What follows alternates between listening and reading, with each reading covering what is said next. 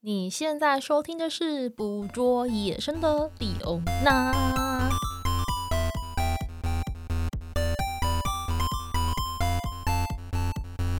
大家好，我是李欧娜。我是阿亮。嘿，我们终于来到，哎、欸，不是终于来到，我们要脱离那个 令我伤心的 Prince Albert National Park。嗯哼，大家还记得我就去有什么成果吗？就是没有成果，除了狐狸之外吧，除了狐狸之外，成果其实还算不错吧。是这样说没有错，但是你知道我原本就是想说，应该要可以拍到狐狸呀、啊，但他就是不出来，你要怎么办嘛？就是你已经你已经被那个狸猫换太子换掉了。好，就换成 Coyote Coyote 换红虎。好，总而言之呢，我们就是接下来其实就是回程了。嗯、我们要离开 Prince Albert 这个地方，我们要回去卡加利，然后最后应该是我们留了几天，两天吗？最后两天嘛，对不对？对。我们就要回去搭飞机了，我们要离开，准备离开加拿大。但基本上呢，我们这两天的行程就是完全是没有安排的。我们只安排了住宿，对，我们只安排了住宿的地方，因为我们就留这两天。因为我原本想说怎样，你知道吗？我原本自己很就是很自信的想说，我在 Prince Albert 我应该就会大丰收，所以这样接下来两天我要大放，放空，对，我要大放空。结果完全不是这么一回事情，快气死了。好，那我们就是离开，我们是一早是一早离开的，对不对？对啊，一早离开的。哦，基本上我们也是一早离开的，但是其实，呃，离开。Prince Albert 这个路，这段路上，我们要前往卡加利的这段路上啊，其实我们一离开的时候，我就心情开始非常的越来越不好。为什么？你还记不记得？其实我们离开的时候，嗯，我们遇到第一件事情就是发现，就地上我们看那公路上面啊，就是出现路杀的频率越来越高了。哦。因为我那时候就在车上嘛，然后我就先看到一只，我我印象中是应该是郊狼的尸体，嗯，然后我们就算说，哎，我们来数一下好了，因为我们发现我们其实进到 Saskatchewan 这个省份之后啊，嗯，我们的那个遇到路杀比例有明显的提高，那我们就来算一下，我们就是这段路途上我们会遇到多少次路杀，好。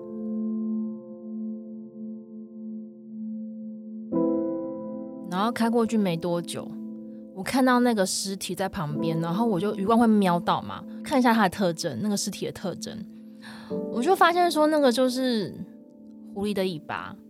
所以你知道，就是我在那个 Prince Albert，我没有看到，我没有拍到狐狸，但是我在离开他那边的时候，我在路上，我反而看到他的尸体。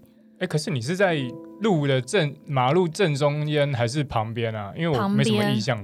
旁边就是你应该没有看，但是我有看到，因为我特别去看，因为，呃，这么这么来讲啦，我们我我在那边数尸体嘛，我数到郊狼，数到狐狸，数到鹿，然后数到一些我已经被碾成一滩血迹在地上模糊，我根本不知道它是什么东西，我只看到乌鸦在那边吃它，的那些动物，这样前前后后这样数起来啊。我记得我印象中，我数到第八只、第九只，我就不想再数了，嗯，因为实在是超乎我的预期。因为你知道我们在台湾遇到路杀啊，我觉得我最常看到路杀是八哥，哦，就是在外来种，就在台湾啦。就是我走在路上，如果我看到地上有什么尸体，或高速公路上面有尸体的话，通常是八哥。然后再接下来，可能在高速公路上面，我有时候会看到大冠鷲。的路杀，对，路杀就大冠鷲，就是很明显是大冠鷲的尸体，我不知道他怎么发生什么事情了，他可能累了吗，还是怎样？然后在金门的话，我看到路杀是那个褐翅鸦鹃，嗯，那嗯不意外啊，完全不意外。但是我我从来很少很少看到这么多的算是中大型哺乳类动物的路杀尸体在路上就呈现在那边，曝晒在那边，所以那时候我当下其实其实还蛮难过，你知道吗？但我觉得不意外，因为他们的道路设计就是它不像我们高速公路会有高架或者什么，它就是直接是完全开放式的。嗯，然后旁边没有什么太大的护栏或者什么，然后就整个都是平原，所以野生动物说过就过啊。所以我觉得其实我其实没有很意外啦。你不会，但是我就是冲击还蛮大的。嗯，对啦，就是心情会不心情会不太好是没有错。特别是当我就是我发现说我在那个国家公园看不到狐狸，结果我离开才看到它的是，还见到它，然后见到它的尸体，这件事情我真的就是当下其实心情非常的不好。嗯，然后我就放弃去数它，因为接下来我们就是开了多少公里？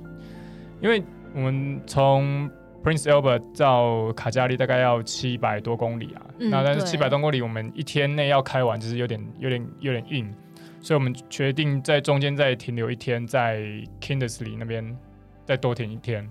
嗯，它算是一个中继站，那其实 Kindersley 我们只是要落脚在那边，对，只是在那边休息，所以它那个地方其实也也不是什么观光景点，就是个小镇这样子。就是我自以为我前面收获会很多，所以我这两天就是完全没有拍任何要去拍的点。嗯，对。那总而言之，我们就上路了嘛。但是就意外发现说，原来我前面那几天在那个 Prince Albert 根本就白费，然后我就心有不甘，你知道吗？然后心有不甘，这时候我就要发挥新手寻找那个野生动物的一个本能，就是打开雷达 Google Map，然后找绿绿的地方。我绿绿的地方是啥小？当你发现你就找不到动物，然后你想要换个地方，你又不知道去哪里的时候，请你就这么做，你就找绿绿的地方，地图上绿绿的地方，你点进去去看就对了。然后我就是看了几个点，因为我就是这样东找西找吧，然后我就发现一件事情，这件事情其实我。呃，之前做功课没有做到这件事情，但是我是当下我就发现，就是说，哎，其实加拿大有个很特别，也不是说特别啦，它有一个区域 National Wildlife Area，这个整个加拿大总共有五十五个这样的区域，就是所谓的，我可以理解成台湾有一些，比如说野生动物重要栖息环境，我觉得好像是那种意思，嗯，对，就是一个区域，然后就是那个区域呢，可能。那边有些重要的动植物，嗯，或者是说他把这区就是 block 起来，然后他去研究说，比如说像萨斯卡，哎，Saskatchewan，比如说像是 Saskatchewan 这个地方，它其实跟旁边的 Alberta 还有更旁边的那叫什么东西啊？Manitoba 这个这三个三个这个省份啊，所谓的草原三省就对，这个地方基本上是所谓的很多平原的景观。嗯然后呢，在 Saskatchewan 这个地方呢，就是它又是所谓的粮仓嘛。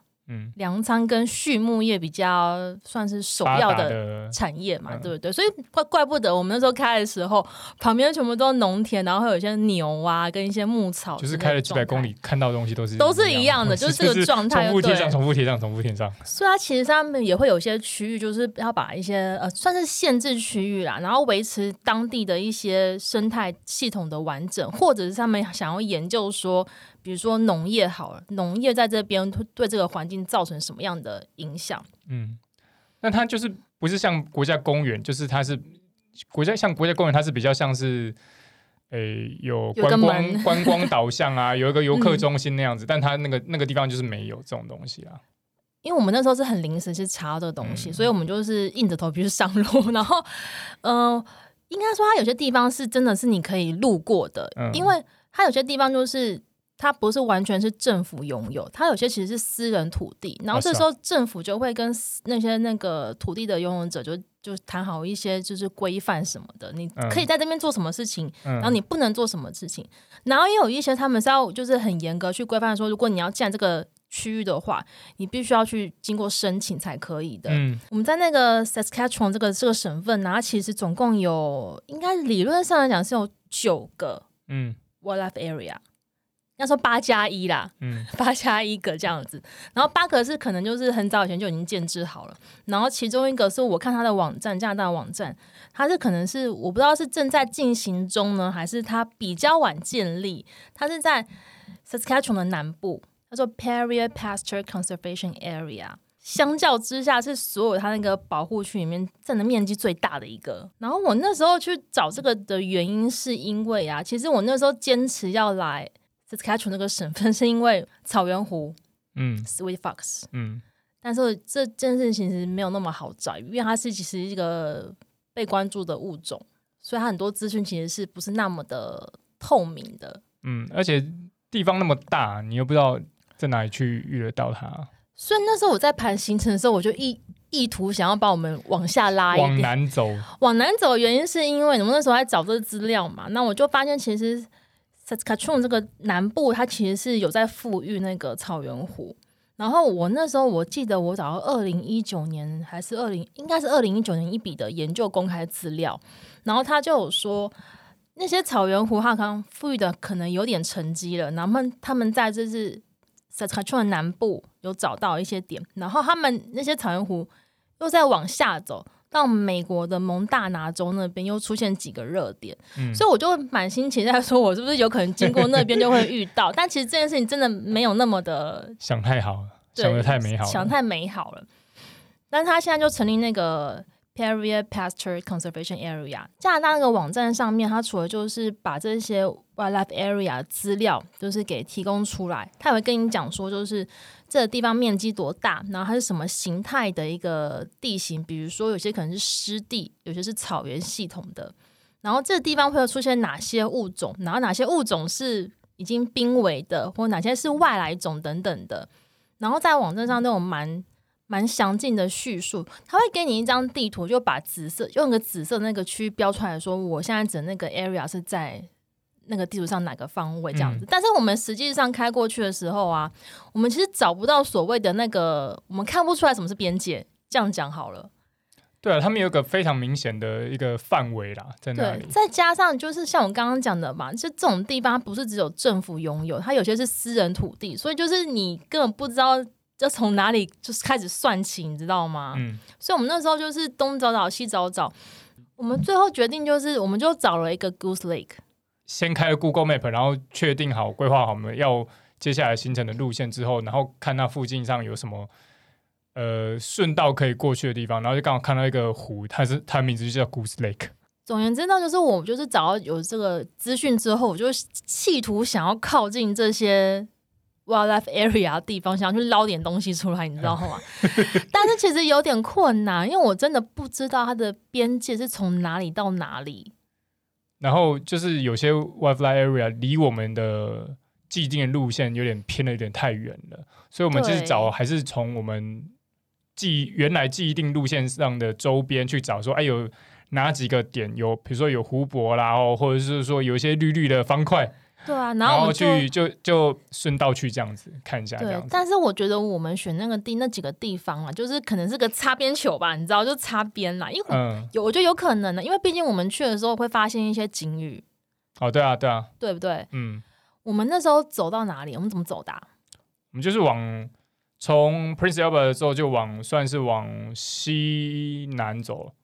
西南走。对对，往西南走，然后就走，就先到 Goose Lake 嘛。嗯，因为他都已经写 Goose Lake 了，就表示他至少有故事吧，也有 lake 吧。你忘记我们在加拿大惨痛的教训吗？就是所以就是要去看一看呢、啊，到底是真的假的、啊。但是我必须要讲一件事情哦，其实加拿大很多个 Goose Lake，对，超多。他可能就是蔡奇阿米亚，对他蔡他是湖界的蔡奇阿米亚，你知道吗？就反正只要有 lake，然后 lake 里面看到有故事的，他就叫 Goose Lake。有可能是这样子。总而言之，我们选了一个就对。那这比较靠近哪里啊？好像靠近一个叫什么 Harris 的一个地方，是不是？嗯、对不对？嗯，就是靠近那个地方。那我们就开啦，然后我们这边绕了一阵子，对不对？对，就是我们就沿着 Google Map 上面走嘛，然后想说，哎、嗯，那可不可以靠近湖一点点？因为湖理论上会有水鸟，他就讲 Goose Lake，那应该会有水鸟，那应该是靠近湖一点。那、嗯、我们就跟着 Google Map 一直走走走走，就发现它前面真的有个大湖，哎，有个大湖，超大湖。然后我想说，哎，这条路好像可以切的蛮进去哦，结果开开。嗯发现前面都是人家农田，就根本进不去。我就开到人家田里面，没有，就根本进不去啊，没有办法走进去，所以我们就是只好在那个边边就停下来，啊，就就一停下来就发现有小生物在那边跑呢。对，我们、就是、小生物出现，应该说我们在那边就是东绕西绕，我们绕了一阵子，然后我印象中那边我们那个算农田嘛，对不对？对。它其实有个部分是用围篱给围起来的。对对，然后我们就是在那边想说哈。我们这样会不会随便侵入到人家土地里面？就会，会。可是 Google Map 上面就写说这条 这里是条路，这条路可以接到湖里那湖那边去啊。所以我们就是很挣扎说，哎，不对啊，那个好像就是就明明就是人家的田，怎么可以进去？我们就不得已，我们就两个呆呆的，我们就停在一个围篱围篱的旁边，对，然后我们就停在里面一下，然后我们就就觉得那距离有点远，你知道吗？你对湖的距离太远了，然后我们就是。也拍不到什么，但这个时候呢，我们就发现，就是你知道，我们去的时候是秋天嘛，对不对？对。所以秋天基本上那个田都已经收掉了，嗯，都是一片枯黄、金黄色的，那些那什么干草之类的东西，很像就是你把那个收割下来之后剩下的那个稻，那像是稻梗之类的东西，嗯、不知道稻梗还是什么的，对对对，反正就是收割下来剩下的。然后就一片死寂，没有生命，就不会就不是绿绿绿意盎然的感觉就对了。但是我们就看到，就是你的那个轮胎旁边，车子前面那个草丛那边就有个稀稀疏疏、稀稀疏疏一个东西在动，小东西在动动动动动，就很开心。看的是什么？哎，各位观众。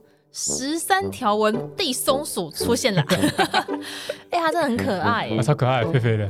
一开始其实它的位置是在阿亮那边，是在那个驾驶座那边。嗯、然后看到我们之后，就是头抬起来看到我们之后，就咚咚咚咚咚，然后跑到我的副驾驶座右边那边那个区块。然后就是看着我们，然后就开始嚼嚼嚼嚼嚼，来 吃东西。我我知道什么东西来吃，然后就在有有就是四起来四周观望一下这样。嗯，然后看着我们，然后看着我们，然后嚼嚼嚼，然后再看我们，再嚼嚼。它不，它其实不像松鼠有一个很蓬的尾巴。它不是啊。对，它就是尾巴好像短短的。但它身上就是它非常呃比较小只嘛，然后身上会有一些所谓的斑纹条纹之类的。然后我觉得，我觉得最。我觉得最特别的是，因为我们拍到它的侧面，嗯、我觉得它侧面的那个脸的形状超妖媚的，妖媚怎么回事？就是妖媚的感觉啊，那个弧线很妖媚，然后总之就是看到算是疗愈型的动物就对了。然后我们刚刚就是对峙了一阵子，他看我看他，看我们就看互看，然后看完之后发现说我们好好像只能拍得到他，其他都拍不到东西。然后所以我们就后来想说，那因为这条路此路不通嘛，那我们想说，那我们就。试着沿着湖边绕绕看看有没有什么其他小路可以更靠近湖一点点。啊、那我们就在绕，然后就绕一绕，就发现哎、欸，有一只猛禽在那边盘。然后我就看说，哎、欸，好像是红尾狂，就是 red tail hawk。真的吗？对，有一只。那时候我，所以我才停下来啊。那我停下来，我准备要拍那只的时候，就有另外一台白色的那个修理车，白色的 Land Rover 修理车就跟着我旁边停下。我想说，哎、欸，中大小要干嘛？然后他就车窗摇下来，就说。问我们说，你迷路了吗？我们是可疑车辆，因为我们那边绕很久，对，我们这边慢慢的绕很久，所以他想说是不是迷路还是怎么样？对，还是我们是可疑。因为一般人，因为这种地方一般人是不会跑过来的啦。对，然后是一位女士，是女士，嗯、然后我就说啊，没有啦，我们是来赏鸟的。Birder。对，然后来看看说，呃，我就顺便问他说有没有，你知道哪里有路可以比较靠近？湖边嘛，因为湖里面好像蛮多鸟的。嗯，然后说，嗯，好像没有什么路比较靠近湖边的。不过那边是我的田呐、啊，那个田已经收成了。如果你不介意的话，我可以让你们开下去。他那边一整片都是他的。对，然后他就带着我们的车子，就他就开前面，我们就跟跟车跟过去。然后他就开到他他家的田里面去。然后我就有点害怕。对，他开，因为他那个田呢、啊，他只是。它其实只是那种短短的那个梗而已，但是它其实还是有点高度，就很像什么 你的底盘一直在被清洁的感觉，就是有那种刷刷刷刷子在刷你车子的感觉。然后他开了一半之后，他就停下来，然后他就他就下车跟我们讲说：“哎、欸，呃，他看我们的车子底盘没有到很高，所以他跟我讲说，嗯、呃，我这个田你直接开进去没有关系，但是前面有些土可能比较松软，然后那个可能会比较刮，所以。”保险起见，你们可以就是开，哎，可以直接走过去。我说 OK OK，好，好，好。他说他说哎，你不要关心啊，从这边了到那边了啊，都是我的。他说哇，加拿大田桥仔哎，阿姨我不想努力。真的呢，他人很好，就让我们去拍这样子，然后我们就真的把车子停在那个一片广大的田野的中间正中正中间，然后我们就在走在那个田上。我觉得这是个蛮特殊的体验，因为你知道，我其实并没有，我有走过那个正在施作的田，就是夏天的田，我走过，嗯、可是我没有走在秋收的那个田上面，嗯、我没有就是感受我脚踩着扫把的感觉，所以我就听到我的脚步声就会有一种声音，嗯、然后那时候其实，在 Goose Lake 那边其实风还蛮大的，大嗯、超级大，虽然说这边气温已经回温了，嗯就没有像在半峰，没有到零下了，对，就那么冷，已经回温了。但是你还风吹过来，你还是会头痛。嗯，然后我们就走在那边，走着走着呢，我们就会呃发现一件事情，因为它的确是可以走到很前面，靠近那个湖那边。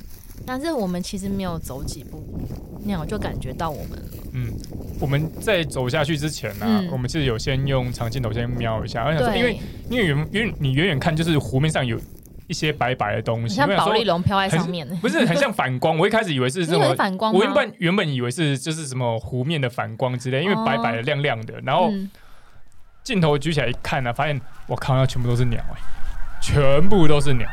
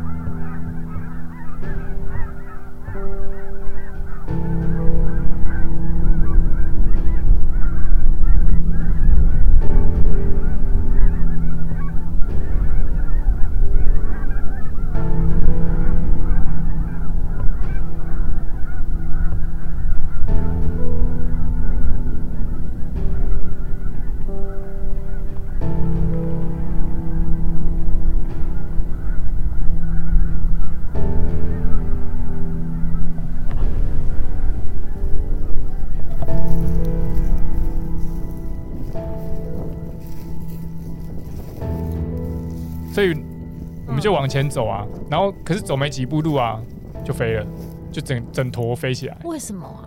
就是它的经飞距离很短哎、欸，就是很长，不是很短，是很长，很长超长。我们那个离那个还有几好几百公尺吧，而且它在湖的差不多正中间呢、欸。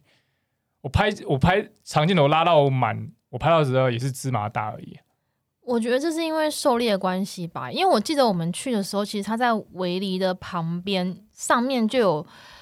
是不是就有写说，就是你这边不禁止狩猎？对，就是他写一个 game bird hunting prohibited 对。对，然后而且他有写月份，嗯，就是你到几月到这边到几月之前，你都不可以狩猎，或是从几月开始这边就禁止狩猎。所以我觉得加拿大加拿大的鸟就是敏感的很敏感呢，因为其实我我我看到这个。Game bird 这个字眼啊，其实就是有点感触。嗯、我会觉得说，为什么它是个 game 呢？就狩猎的意思啊。对啊，但是我就觉得说，不是很喜欢这个字眼。你可是你没有办法避免掉这件事情，因为我觉得有些国家就是认为说，狩猎版就是你环境保育其中的一个办方法，就是特别是加拿大的文化或者是它的传统之一啦。然后，然后因为这样，我们特别去查了一下，就是。呃，因为这是算是我们第一个去比较有频繁狩猎活动的国家，嗯，所以我们有稍微查了一下它的狩猎的一些相关的规定，比如说它它你要狩猎，你要合法狩猎，你要先取得，你要先购买那个许可，嗯，然后许可之后，它你要随身携带，你有反正它有电子版，你要有文件版，然后你可以你要注意的是，它每一个省份开放狩猎的时间的季节还有。物种通通都不一样，所以你要自己上网去查这件事情。那它打到之后嘞？打到之后，它还有限，它是有限量的。限量什么？限量残酷。限量什么？以 Saskatchewan 这个省份来讲的话，它比如说它有限，比如说是它每一天可以打几只，每一个每一种可以打几只。比如说它有 duck，呃，鸭子可以打几只，然后 snow goose 可以打几只，然后。Snow Goose 啊，然后什么 Canadian Geese 啊，这种每一种物种它的量都不一样，嗯、它是有详细的去规范这件事情的。那我们只要打到它，把把那个尸体有需要核审核吗？哦，没有，呃，它有有一点很很特别，就是说，因为它有分物种，嗯，所以它有规定说，你打到的啊，你的翅打到的鸟翅膀必须跟身体是连在一起的，然后翅膀上的羽毛是完整的，嗯、就是可以让人家可以辨识出来它是什么鸟。嗯，这是它的规定之一。嗯，对，欸、你刚刚我你刚刚讲那个东西叫惊飞距离，对，惊飞距离是什么意思？就是当鸟类察觉到有危险，发现到有危险靠近的时候，嗯、它可以容忍的逃跑的距离，哦，就是惊飞距距离。我们在台湾好像不太会有，台湾还是有经飞距离啊，是但是每一种鸟和每一种鸟的忍受度不一样。比如说像黑冠麻鹭，它根本就不飞啊。他可能没有考虑到，就是他就觉得，你看黑过马路的惊飞距离通常都蛮短的，在都市里面的话啦，嗯，它但是山区好像不是这么一，但对，就是在山区的话，它可能就不一样，就同一种物种，它可能在地区或是它习惯的距离，可能就都不一样。对，好，总而言之，我们就算我们发现鸟很怕我们，但是我们还是一步一步朝它们前进。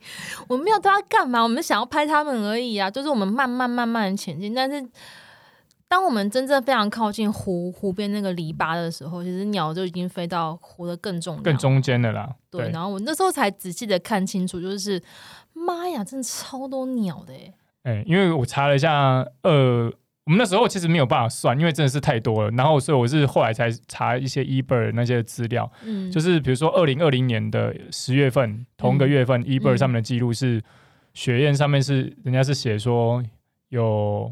一万五千只，嗯，然后白额雁有五百只，然后 trumpeter trumpeter 跟 tundra swan 大概有两百只。那什么？就是天鹅。天鹅们，反正都是你你讨厌的鸭鸭们，雁鸭科的。然后，可是我记得我们去的时候，那时候是不是迁徙鸟还蛮多的？对，因为那时候正在南迁，因为我们一路上就是。时不时就会看到，就是天空上就是有排成人字形的队伍往、嗯、往南。对，然后我就会抬头看，很多、哦，超多，然后就发现队伍中有个奇怪的家伙混进来了，就跟其他人长得不一样，你知道吗？啊、我不知道有些有些肚子是有花纹的，有些肚子是没有花纹，就是在队伍中非常非常突兀，你知道，我就把它拍下来这样子，还蛮多，就是在正在飞，就鸟就整整个飞过来这样子，对，很多啊，集中在那个湖这边呢。嗯很多，那我那时我印象中，我那时候去看的时候啊，我就拍嘛，就拍一拍，发现就是太多鸭鸭跟鹅鹅我不认识，嗯，他们长得太像了，并 没有好不好？而且又很远，然后我就不认识我，我唯一认识的是天空中有一只 bald eagle 飞过去，哦、我只认识它而已，我其他不认识。它停在旁边的树上面呢，没有，有一只是成鸟，成鸟，成鸟有成鸟有飞过去，哎，然后另外一只是比较年轻一点的。对，就年轻的，就是我在那个 IG 现实动态问大家，就是我这个人呢，好，我不善于分辨一些鸟类，但是我我也其中我更不善于就是分辨这个鸟年轻时候长什么样子，嗯，比如说像 bald eagle 就是，像我那个时候就是跟阿拉讲说，哎、欸，我觉得那边有个黑黑的鸟，嗯，是不是？我讲了一些就是猛禽的名字，嗯，然后阿伦说不是，他是 bald eagle 年轻的时候就什么？怎么年轻跟就年轻跟成人差这么多啊？对啊，因为有些鸟就是有些，反正这是讲到换羽，换羽讲到很就是有点复杂啊，反正就是有些鸟种它到成鸟的时候，它才会是另外一种羽色。但这一段时间如果拉得比较长的时候，它中间的羽色就会一直一直慢慢的换啊。有有些比较，有些可能是幼鸟，然后接下来它就直接换成成鸟了，所以它中间不会有那种过渡期啊。有些是会有过渡期，所以比如说它就是说一林冬雨啊或者什么的，它就会有很多种不同阶段。对，总而言之，像比如说以 bald eagle 而言的话，就是。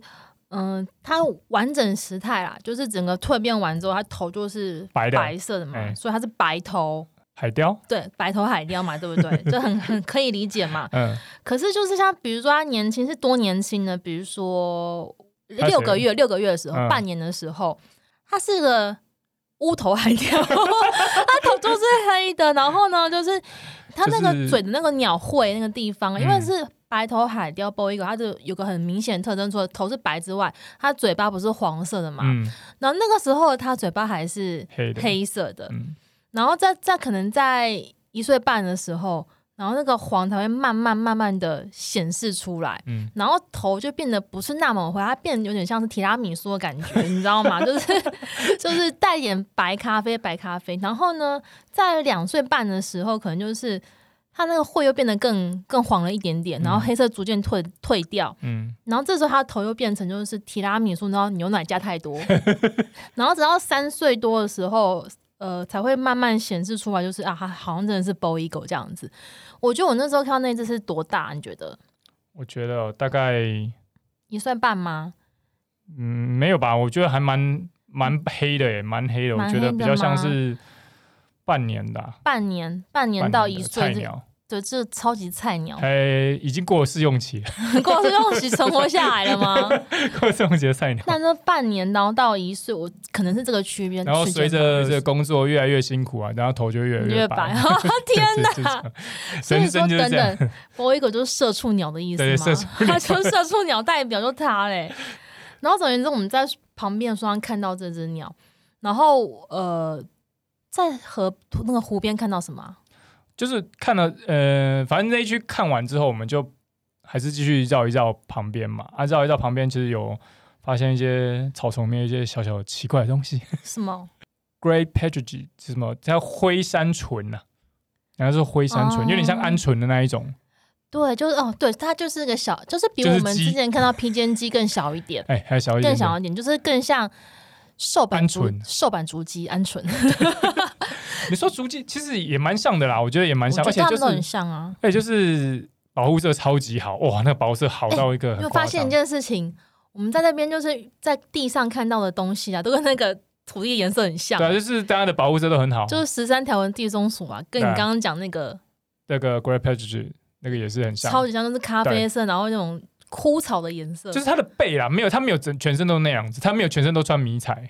我觉得它脸好像是不是有点颜色？他的脸是有点橘橘的，橘橘的，然后身体前胸部那边是有点灰灰的，然后旁边是有一些砖砖红色的一些条纹。嗯，这种鸟，然后背部就是整个都是枯草的迷枯草迷彩。跟你讲，这种鸟就是会被一些掠食者拿来吃的东西。呃，很正常啊，因为正常吧，因为它它成群出现的，它成群出现，而且它。本来就是很会生，对，它一窝可以，它可以生到二十二个，哎，二十二二十二颗蛋呢。对，然后看到我们就是也是一下鸟兽散就跑走，就是冲啊冲冲冲，冲。啊，赶快赶快逃啊，这样子，冲到干草堆，哎，可是它一冲到干草堆里面，你真的看不到，就再也看不到它了，它就是消失在。我有我有拍了好几张照片，我觉得大家可以来玩个游戏，可以来猜猜看里面到底有几只，因为我可以，我觉得它可以做成 GIF，因为你那个单张的时候，你根本看，你真的看不出来。然后你做成 GIF 的时候，它就才看出来，你才看得出来它在动，对，很有趣。这是我们在地上发现的动物。哎，其实我们走在地上田的，你知道田的地上有个好玩的地方，就是很多洞，嗯，你就不知道是谁，可能是地鼠或者什么谁的洞，你知道吗？然后甚至树下也有洞，然后田旁边梗也有洞，然后那个洞还蛮大的，我们就很期待说到底谁会钻出来，你知道吗？对，我就很期待。但是我们哎，可是我记得我们在那个湖边也是看到一些比较特别的鸟，对不对？白白的。你说我们有拍到那些吗？雪燕吗？白色那些都是雪燕呢、啊。雪燕是什么？雪燕，雪燕是一种鸟。雪燕是加拿大特有的鸟吗？也不是啊，但是它是北方的鸟种啊。然后就是整全身是白的，那它数量非常非常多。就是在聚集在这个湖湖这边的湖区，这个湖区的数量很多。但这种鸟，我我问个白痴问题：这种鸟在台湾算好鸟吗？算了，因为它不会到台湾来，所以当然算好鸟。但是算是加拿大才看得到的鸟吧？北美这边、啊，总而言之，台湾看不到的鸟，对啊，雪燕，我们那边对，反正就是一。可是我其实我没有开得很清楚，因为它真的太远了。我觉得在那个地方，你。拿那种六百的长镜头其实还还不太够，你要看那种，我觉得你真的是要拿单筒望远镜那种高倍数的在看会比较舒服，因为那个太远了。然后雪燕呢、啊，它其实在它其实也是 game bird 的种类之一啦。我跟你讲，我觉得我在加拿大看到的所有鸟都是 game bird。可是它在一九一六年的时候，在美国啦，美国一九一六年的时候，因为雪燕的族群。数量过少，所以它有停止狩猎。但是族群时间过后就开始就恢复之恢复之后，就是在一九七五年又开始了。对，就它恢复之后就，是这样一直在循环跟重演，你知道吗？对，就是这样。总而言之，我们在那边就是待了应该有一两个小时，对不对？嗯，我们就在那边晃，然后企图想要让鸟鸟靠近我们，就是未果，就是这样子。鸟看到我们就是真的是鸟兽散，就是也拍不到什么好照片啦。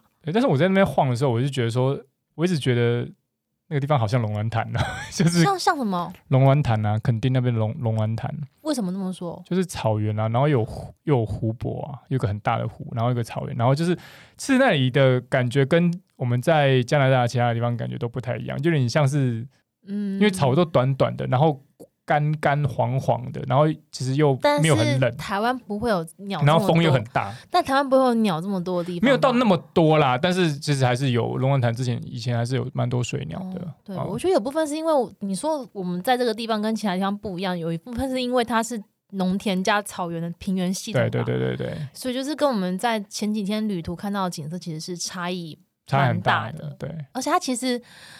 视野超级好啊，所以你就是地平线啊，对，就是地平线跑法，就是你可以三百六十度的地平线这样子。接下来我们就要去 Kindersley，嗯，对不对？就要去下塔的旅馆。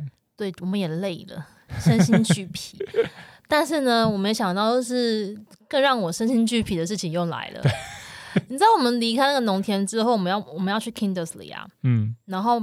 就是开往那个城镇的路途中，接快接近的时候，哦，真的是我这趟加拿大旅行我最堵拦的一件事情。嗯，那空气品质差到我整个反胃，而且我是在车子里面，我们开车，那个那个空气的恶臭，那个味道是渗到车子里面，然后我觉得是渗到我的皮肤里面，然后我是身体马上起不舒服的反应，我从来没有对于空气品质有这么敏感的反应过。因为它是它这种空气臭的味道是真的已经差到是你完全无法忍受的那种差了，已经不是说那种哎怎么有点异味，不是哦，是是就是恶臭，那就是恶臭。对，因为你知道，就是台湾也有空气污染的问题，然后、嗯、我知道加拿大也有空气污染的问题，但是我认为说加拿大空气就是相较于台湾应该是比较好的一个状态，嗯，但可能是我去到这个地方刚好它也是一个工业密集的区域，嗯，然后。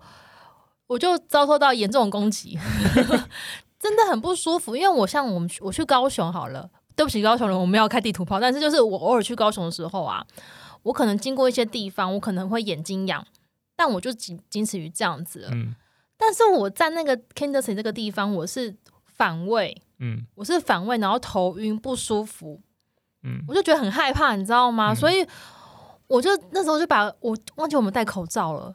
没有吧？那但是没有戴口罩。那我就是紧闭呼吸，我就赶快冲到那个饭店里面去 check in，然后说我再也不要出这个饭店了，因为真的太可怕了，你知道吗？嗯，因为我是高雄人，所以我 所以我其实，在高雄的时候，其实有时候偶尔会闻到一些工厂的恶臭，然后或者是以前在炼油厂那边的时候，其实也会闻到一些，就是你很明显就是工厂排出来的废气啊。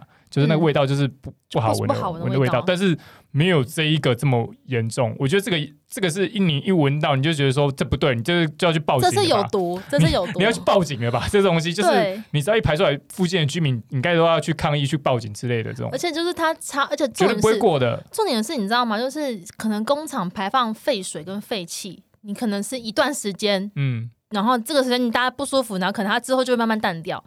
它这个不是哎、欸。它是一直存在着，嗯，就是你以为过一阵子会比较好一点吗？没有，它就是一直存在着。我那时候差到觉得说，我觉得加拿大人的癌症第一名应该是肺腺癌，我就觉得应该是肺癌之类的东西吧，我真的很不舒服。而且它除了那个工厂排放的废气之外，沙尘的味道也很浓厚，嗯、我只能用浓厚来形容。嗯，所以我们就躲在饭店里面就不出去了。因为其实呃，之前来之前，其实我在那个 Netflix 上面，其实我之前有看那个脱口秀，脱口秀呃，算是 stand up comedy 啦，那种有一个叫做《哈桑民航局》的节目，它叫做《爱国者法案》啊，其中有一集就是叫做加拿大的一体两面，其实里面就有提到一些蛮多环境的问题啊，嗯，像加拿大它其实有全球第三大的石油蕴藏量，然后大部分的也都是在 Alberta 这边，那 Alberta Alberta，然后我们这去的这个 Saskatchewan。Saskatchewan 这个地方，然后下塔的 Kindersley 这边其实也蛮多石油的，石油业的。因为我去查一些上面的公司的名称，就是石油设备制造商，其实都是其实有蛮有不少家这样子。所以我不知道他是在当地做呢，还是是怎么样。但我觉得肯定脱不了关系，那个味道实在重到很难很难忍受。对，真的是真的是绝对不宜居的一个地方哎、欸。就它是一个小镇，可是它是一个小镇，可是还是有人住在那边，还是有人住，还是有人住哦。你知道讽刺是什么吗？空气这么差，我们开过去的时候啊，旁边加拿大雁就是一样照照飞照吃，他们照常过他们自己的生活。我就心里想，你们这些雁雁，我从这一刻开始，我对鸭类就是有提高了非常高的敬意，你知道吗？Respect. 我 respect，你知道吗？因为它我觉得这种这种这种环境下，我不觉得动物会生存的开心。他们习惯了。他 搞不好他是想说，我先停下来，我等一下马上就要走了，我只是累了而已。对，你看在空气这么差的地方，其实我们还是有陆续看到一些生物出没，对不对？是啦，比如说加拿大雁很平常嘛，然后还有一些另外一些什么小鸡鸡子，不是小鸡鸡啊，一些小鸡、小鹌鹑之类，还是有默默在工厂旁边成群的出现。那我就对于说这些动物可以住在这边，我真的感到非常的佩服、欸，哎。嗯，因为你只能跑到躲到饭店里面去。对，然后好好险，你知道一件事情，就是这饭店是我在加拿大住过以来最好的饭店，哦，CP 值超高，超级高，它便宜，然后又新，然后还是我们最住过最呃这一趟里面最便宜的一间，最便宜的一间，因为它地方烂呐 就是你一出去马上就会等，就会被毒死，你知道吗。它就 CP 值最高，然后它什么东西都很新，哎，然后味。房间内的味道味道也是好的，没有任何异味，嗯、然后带着淡淡的，反正是新的味道就对。然后床很好躺，我记得说你说床超好躺，你一直要想说去问他说那他的床是买床，哪里买的？我要买。但我在那边就是得到一点点慰藉，你知道吗？还有加上一件事情，他们的厨房是亚洲人。就是早餐的早餐的部分吗？早餐部分不知道为什么明明是一样的东西，但是就是因为他是亚洲，应该是香港人吧？就是他弄的口味就是比较 OK，我也不知道为什么。就是我唯一可以得到慰藉就这个。还有另外一件事，就是我们要去吃晚餐吗？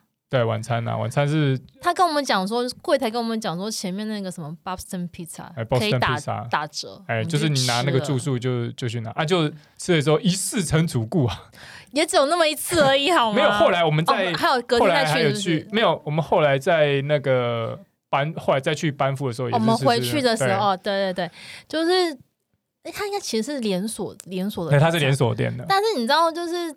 呃，他们的披萨就是跟台湾披萨会有点不太一样，就是台湾披萨是比较那个二 D 形状，就是它是平面，也就是抹平的，它是比较三 D 立体，它东西会 就是尖起来，它可能有主峰哦，有群峰，你知道吗？可能花枝是叠到变成主峰的高度，然后虾子呢，可能就是旁边的群峰，然后什么料都是蛮大片这样撒上去，啊、你就吃到披萨，你不会只是吃到是 cheese 粘在那个饼皮上面，上面你是吃到你会先吃到它的料，嗯，而且是大大块的料。天大地大加拿大哦，赞赞。总而言之，我们在那天下榻的感觉就是这样子，就对于加拿大的空气品质就是非常的不敢恭维，恐怖，真是恐怖到极点。如果你我觉得是这样子啊，自驾的好处就是你可以自由去想要去的地方嘛，所以你会发现就是那些不在观光手册上被美化过的东西，你会发现就是真的当地的一些问题在什么。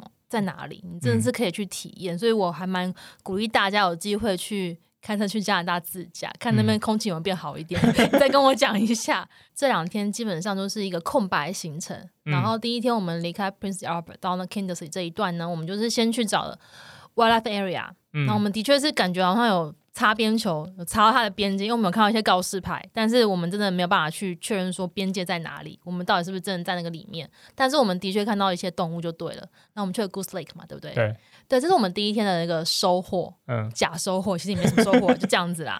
但第二天我们就心里想，不行，这样下去，因为基本上阿亮心中一直有一个遗憾，猫头鹰，对，他就是猫头鹰，因为其实我们在来的。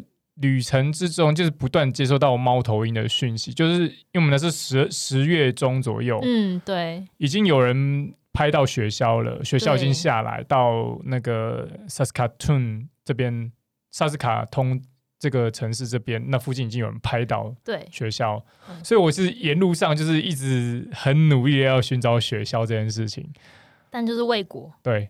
然后后来也有一些讯息丢过来说，在卡加利那边有一些猫头鹰出现。对，那究竟 我们有没有拍到呢？我们就下集跟大家分享我们在加拿大最后一天超级紧凑的旅程发生了哪些事情。好了，我是捕捉野生的李欧娜，我是阿亮，我们下次再见了，拜拜，拜拜。